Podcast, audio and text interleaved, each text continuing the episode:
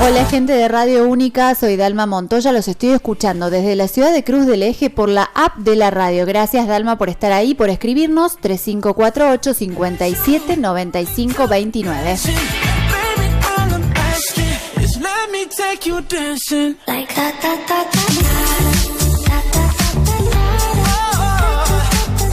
Estamos ya en línea con nuestra invitada de hoy. Queríamos compartir esta historia que seguramente nos va a cambiar el ánimo en esta jornada en la que a veces nos toca eh, difundir muchas noticias difíciles y esta es una y muy buena. Estamos en línea con Alma Bastos, ella tiene 14 años y está presentando su primer libro que se llama Una rebelión mágica. Hola Alma, ¿cómo estás?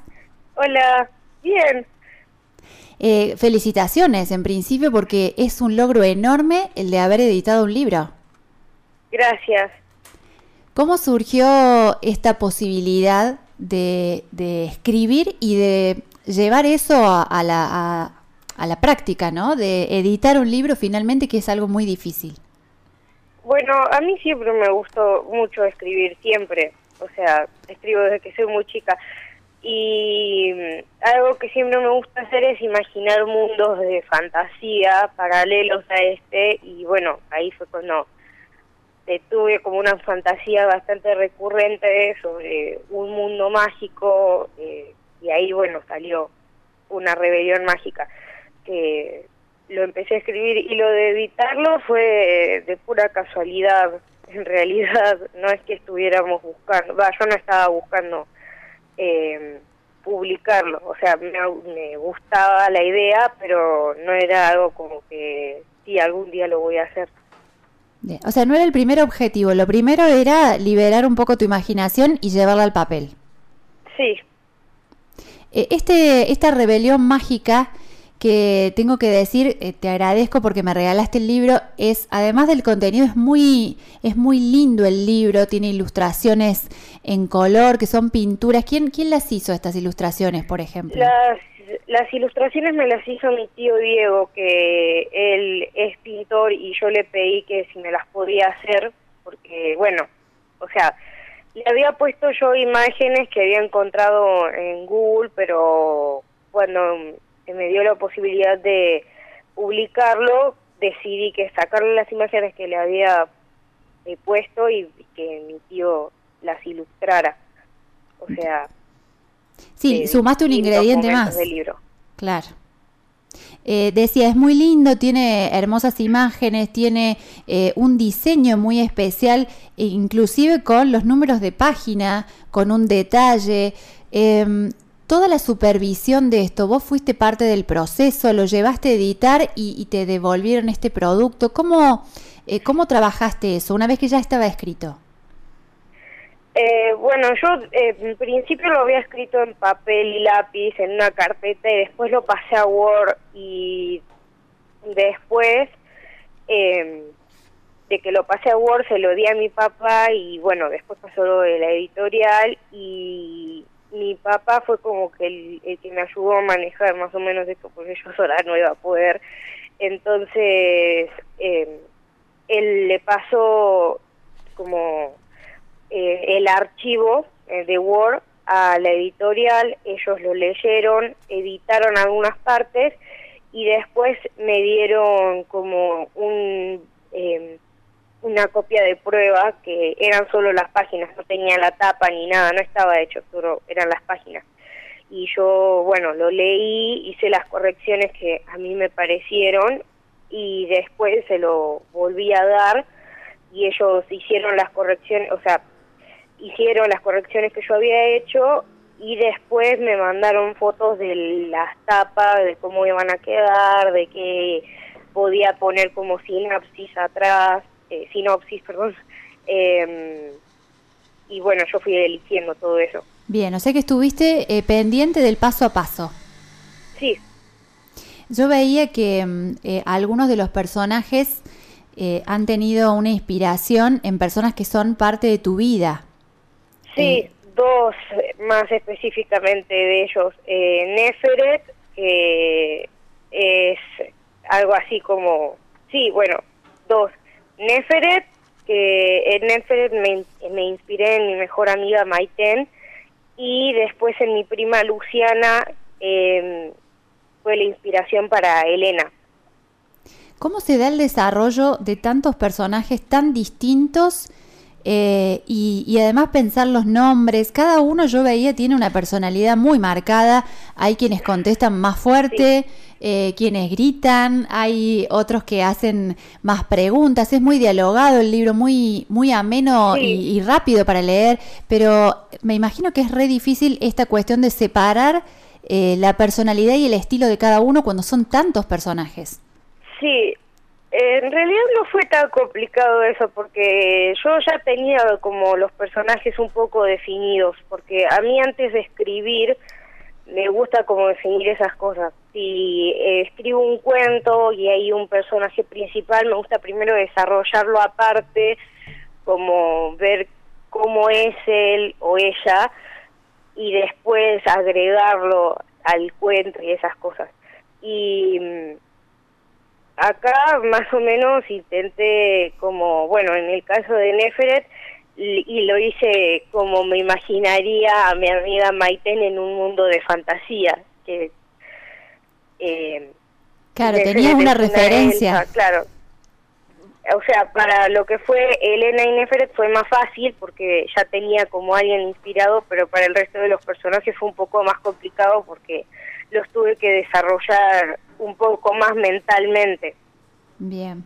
Y mm, yo te, escucho y me da la sensación que tenés mucha disciplina para esto, ¿no? Eh, te, proponías días para escribir, tenés tus carpetas, tu espacio, porque eh, lleva mucho tiempo para lograr después un producto que sea claro para presentar.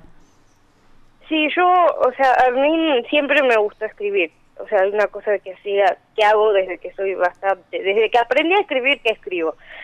Entonces, eh, y a mí, y yo lo que quisiera es, eh, cuando sea grande, ser una escritora profesional y tener mis novelas y ser bestseller y esas cosas. Entonces, lo que hacía era ponerme fechas de entrega a mí misma como si fuera una escritora así eh, profesional y esas cosas, y me ponía como fechas de entrega y entonces en una semana tenía que escribir dos capítulos mínimo, máximo cuatro y esas cosas, entonces yo en, una o dos semanas ya tenía como una cierta cantidad de capítulos y así fue fui avanzando. Claro, fuiste tu fuiste escritora, pero además fuiste tu propia editora, la que va marcando el ritmo así, llevando los plazos. Sí, Bien, vos sabés que en la me, me, llamaba, me, hacía recordar muchas cosas cuando veía y, leía ayer tu libro, em, pero en la contratapa justamente cuando es la invitación a leerlo y uno lo ve a lo mejor en una, estantería, en una librería y, decís de qué se trata, eh, me llegó mucho la frase con la que arranca que dice, todos de niños, adolescentes y hasta de adultos, pensamos alguna vez que las hadas, elfos, duendes, los gigantes, hechiceros, la magia en general existía. Esto es cierto, lo pensamos de chicos, pero después nos vamos desencantando y, acá en el libro lo que hace es volvernos a llevar a esa etapa de más inocencia, ¿no? Sí, yo creo que uno no crece por la edad, sino porque quiere crecer y eh, conozco a gente que tiene capaz 18 o 20 años y todavía cree que, no sé, Papá Noel y esas cosas. No tan exagerado, pero sí, sí. creo, yo creo en la magia bastante y por eso esa frase me gusta. La hice yo, pero de todas formas creo que algunas veces creemos un poco en la magia, ya independientemente de la situación y las circunstancias. Bien. Em, ¿Y pensás hacer, eh, te escuchaba decir vas, que querés ser escritora profesional, eh, editar un libro es el primer paso, y, mm, y, me preguntaba si ibas a hacer alguna, alguna especie de saga con estos personajes que son tan ricos además, porque, eh, bueno, hay de todo, ¿no? Hay humanos interactuando con estos seres mágicos y cada uno de ellos después podría tener su propio desarrollo en este mundo tan especial. Sí, eh, yo quería, bueno, terminó con un final abierto este primer libro y sí tenía planeado hacer un segundo, eh, no sé si una saga, pero sí un segundo libro. Claro. Eh, la visita de esta jovencita, de esta chica a este mundo diferente es un momento, un corte, y después podrían haber un montón de otras situaciones o aventuras por fuera de eso. Sí. Bien. Alma, ¿cuál es eh, la, eh, la, forma de contactarte? Aquella persona que quiere comprar tu libro, a los chicos, ¿dónde te, te, encuentran? ¿Te ubican en redes sociales? ¿Cómo es el contacto o en qué librería está, por ejemplo? Eh, no no hay no está no sé si haya en algunas librerías pero sí se la pueden llamar a mi mamá o me pueden llamar a mí y yo les paso como la información y se los puedo llevar a su casa o y esas cosas. Bien es una distribución eh, más personalizada por ahora. Sí por ahora es eso. Nidia Cano en redes sociales así los encuentran bien fácil. Y vos tenés tu red social también eh, sí, tengo, aunque la tengo en privado y no, si es alguien desconocido, no acepto solicitud, pero sí tengo mi, propia red social. Bien, bien. Pero quizás alguien si te manda un mensajito, no hace falta hacerse amigo, pero sí puede este, coordinar para conocer tu libro. Sí. Alma, te agradecemos muchísimo este tiempo. Hace unos 20 minutos más o menos hablábamos con un compañero, eh, hacíamos una nota y decíamos, estamos llenos de, noticias terribles, no dejamos de hablar todo el día de economía, de coronavirus, eh, de cosas negativas. Esta es una de esas noticias que nos gusta contar y compartir con la, audiencia porque, mm, porque también pasan muchas cosas maravillosas como esta y, y es bueno que se conozcan. Sí, te agradecemos mucho, te mandamos un abrazo y te deseamos lo mejor para este primer libro y todos los que vengan. Bueno, muchísimas gracias. Así pasó entonces por Tardes Únicas. Alma Bastos está editando su primer libro con solo 14 años. La buscan en redes y pueden hacerse de una rebelión mágica. La tarde puede llevarte a diferentes lugares, pero todos tienen música si estamos nosotros. Radio Única Punilla